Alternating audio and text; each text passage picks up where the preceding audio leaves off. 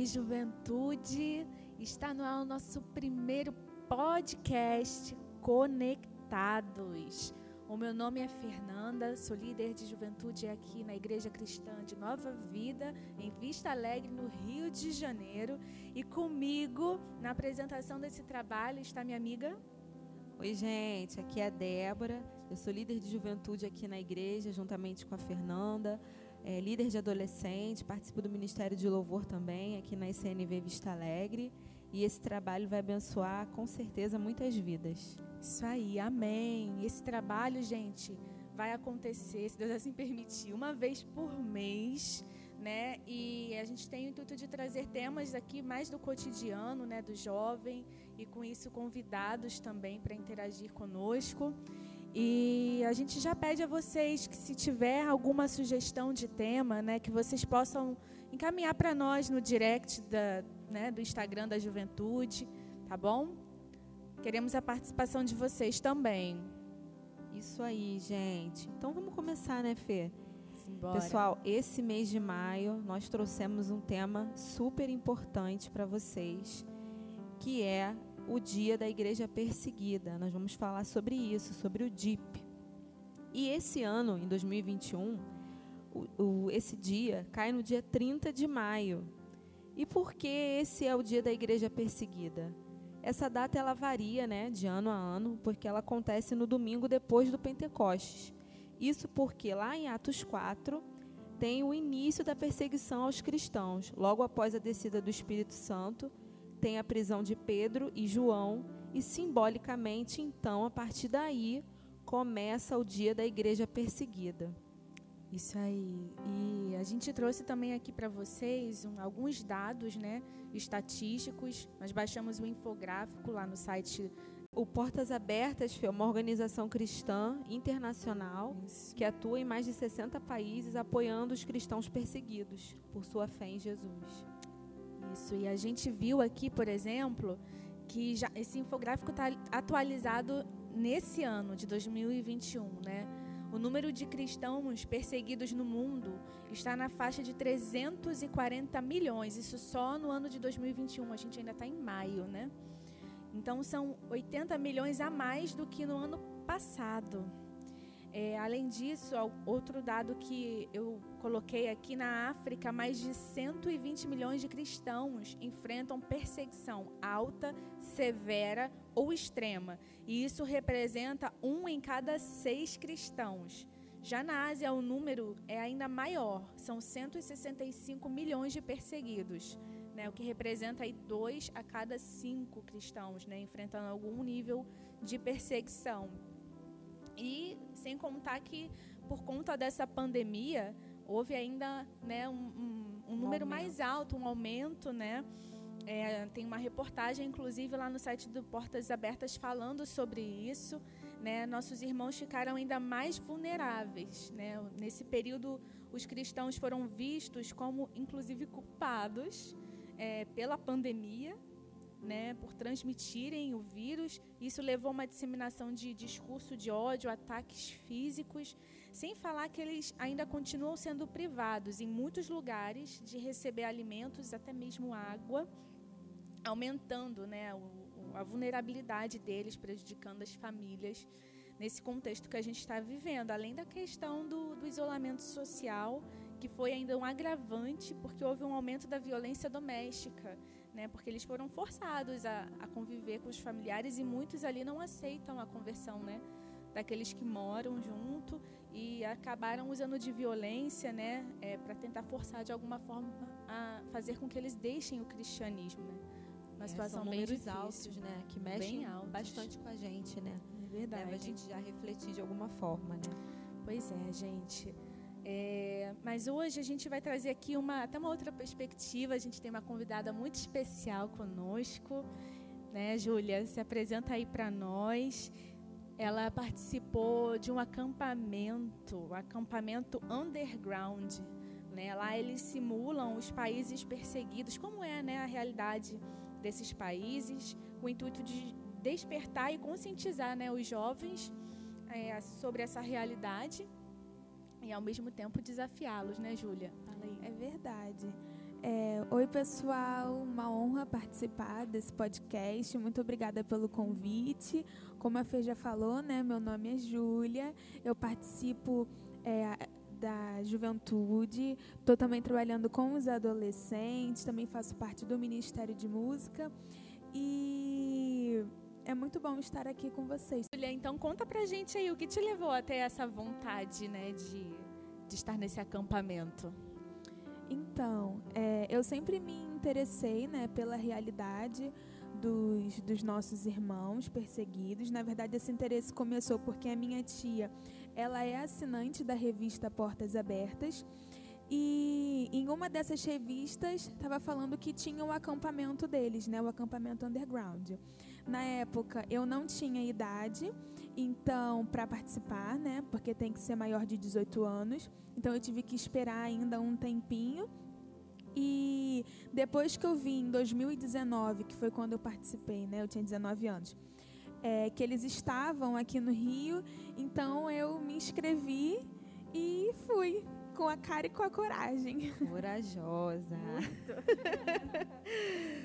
é uma experiência e tanto, né, Júlia? Sim, sim. É, mas conta aqui pra mim uma coisa, que eu sempre tive essa curiosidade. É, se lá simula, né, tudo, tudo mesmo, me conta, verdade que lá não tem comida, não tem eletricidade, não tem banho. Comigo não ia rolar, gente. Sem comida não dá. Nem comigo, gente. Sou muito mole. É Fala aí, verdade. É verdade, é verdade. É tudo bem precário, né? Assim, realmente para a gente poder sentir na pele como é a realidade dos, dos nossos irmãos, né? Eu posso contar um pouco, não posso dar spoiler, porque a gente não pode contar muito, né? Senão, quando a pessoa for, deixa aí para vocês também um convite, né? Para vocês participarem. É, acaba perdendo a graça. Mas como lá simula né, realmente a vida desses irmãos que estão presos, que são privados de muita coisa, então é uma comida assim bem que não tem mesmo. é, É o quê? Um pouquinho no potinho pra dividir. Pra só no último dia, só no último dia, né? Gente, É. Deus. Quando eu fui, eu fiquei, eu fui num num final de semana, né? Então eu fui na sexta e voltei no domingo. Então só teve algo assim no último dia, mais ou Olha menos, que isso. foi para fechar E e, fica e sem banho esse tempo todo mesmo. fica, fica, fica. Ó, a gente se joga na lama e volta, né, pro alojamento e não tem banho. É, água muito pouco, né? É, a gente ficou todo mundo em colchonete, mas também não, não, não era todo mundo que ficava. É, privação de sono, porque a gente não, assim, acordava bem cedo e dormia bem tarde. É, Tem gente que desiste, né? No meio do caminho, né? tem, tem gente que não aguenta e pede pra, pra sair. Não tem como voltar pra casa, mas tem como, assim, parar a simulação e aí a pessoa é levada para um outro ambiente, né? É, As condições são bem extremas. Teve um dia que eu a minha pressão é baixa e aí com essa privação de comida, o sol quente e tal, eu acabei assim me sentindo mal. Mas aí vai uma enfermeira com a gente e aí acabou que eu não precisei de nenhum cuidado, né? Fui voltando, mas se acontecer alguma coisa, né? é, tem gente equipada para poder ajudar da melhor forma. Não, e complementando, né, Júlia, assim, o underground por enquanto está suspenso, tá, gente? Sim. É um acampamento interessante, Ah, é mas por conta da pandemia está suspenso. Mas se vocês quiserem mais informações, está lá no site do Isso. Portas Abertas, né, Júlia? Sim. Mas mesmo com todas essa essas dificuldades que você está falando aí, é, foi uma experiência boa, né? Sim, sim, foi uma experiência maravilhosa que com certeza eu vou levar para minha vida, né? É, é impossível, né, você não sair de lá mudado, transformado, tocado de alguma forma, porque é uma experiência muito muito marcante, né? Eles fazem de tudo para que você possa realmente estar na pele, né? E sentir, óbvio que em proporções muito menores, mas para que a gente possa sentir qual é a verdadeira realidade dos nossos irmãos, né? É verdade, gente. Deve ser bem difícil, um desafio e tanto. Mas e aí, Júlia? Como era a Júlia antes do acampamento e depois do acampamento? Sim, é... realmente, né? É impossível não notar a diferença na gente, né? A gente muda, é, a gente, eu fui o tempo todo confrontada é, com o meu cristianismo, como eu estava vivendo, porque você se depara com pessoas que têm as suas vidas mudadas, né? Por acreditar em Jesus, por serem cristãs. Então, a gente realmente fica se perguntando: meu Deus, será que eu sou crente de verdade? É tipo assim, um tapa na cara, né? É, de estar tá vivendo tudo aquilo dali. A gente também volta muito mais consciente dos nossos privilégios como brasileiros, né? Como. Enfim, a gente mora num país, num lugar em que ser cristão você pode né, falar da sua fé livremente, você pode é, falar da sua religião abertamente, sem nenhum problema. E nós somos privilegiados, sim, por conta disso. Né? E a gente questiona o nosso cristianismo, né? Tanto que eu achei bem marcante e eu tentei de alguma forma também trazer para os adolescentes, né, Débora? Foi bem legal. Foi, a gente simulou lá nos é, adolescentes, é, apagamos as luzes, aula, ficamos todos sujinhos. É. Porque é uma é como se fosse uma uma injeção que você leva e aí depois a, a sua vontade é de sair falando para todo mundo, sabe? Uhum. O, que acontece da, da sua mudança né, de, de consciência e falando para as pessoas, olha, você é muito privilegiado, você é cristão aqui no Brasil, a gente tem que aproveitar e tal. Então, é impossível, né? Não ser mudado, não ser transformado. É óbvio que a gente tem que se deixar, né? A gente uhum. tem que é, estar imerso na experiência, né? É, estar aberto para o que vai acontecer, né? Poxa, é para ficar sem tomar banho, então tudo bem, vou ficar sem tomar banho, é para ficar sem preparado, né? É, então tudo bem e viver a experiência realmente. Isso aí, Júlia. Se você tivesse que dar um conselho para os jovens é, relacionado a essa experiência que você teve, assim, o que, que você passaria para eles, né? O que você aprendeu lá? Ou quem tem a curiosidade de ir, né? O que, que você daria de conselho aí para o pessoal que está nos ouvindo hoje? Sim, bom, primeiro é que tem que ver a, a, idade, né? A questão de, de ser maior de 18 anos, né? Pesquisar tudo direitinho, falar com os pais. Não são todas as pessoas que são aptas para ir, né? Existem critérios. Existe também uma lista que você. É, preencher. Isso, de pré-requisitos, né? De coisas que você precisa preencher é, para poder ver se você está realmente apto, porque é uma experiência bem radical, né?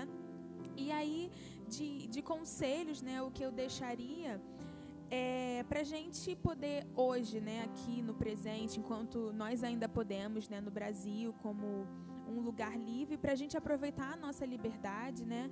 A nossa liberdade de expressão, a nossa liberdade de fé, a nossa liberdade de poder falar abertamente, fazer uso da nossa liberdade de forma correta, né? Usar, fazer bom uso das nossas redes sociais, né? É, é óbvio que é muito bom, né? É, nas redes sociais falar de, de coisas né, normais do dia a dia, mas muito mais do que ficar só postando selfie, que a gente também possa usar os meios que chegam na nossa mão para falar de Jesus, né, e falar da nossa e aproveitar a nossa liberdade como cristãos, né?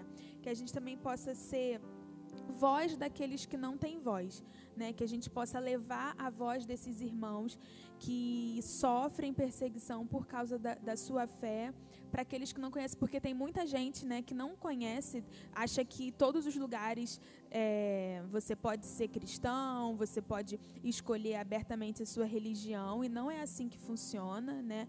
Tem gente que é obrigado e é só aquilo dali, ponto e acabou. É, se envolver, né? É, tem a Portas Abertas, que a gente está falando, que foi por onde eu fiz o acampamento, mas também existem inúmeras outras organizações que fazem um trabalho com cristãos perseguidos.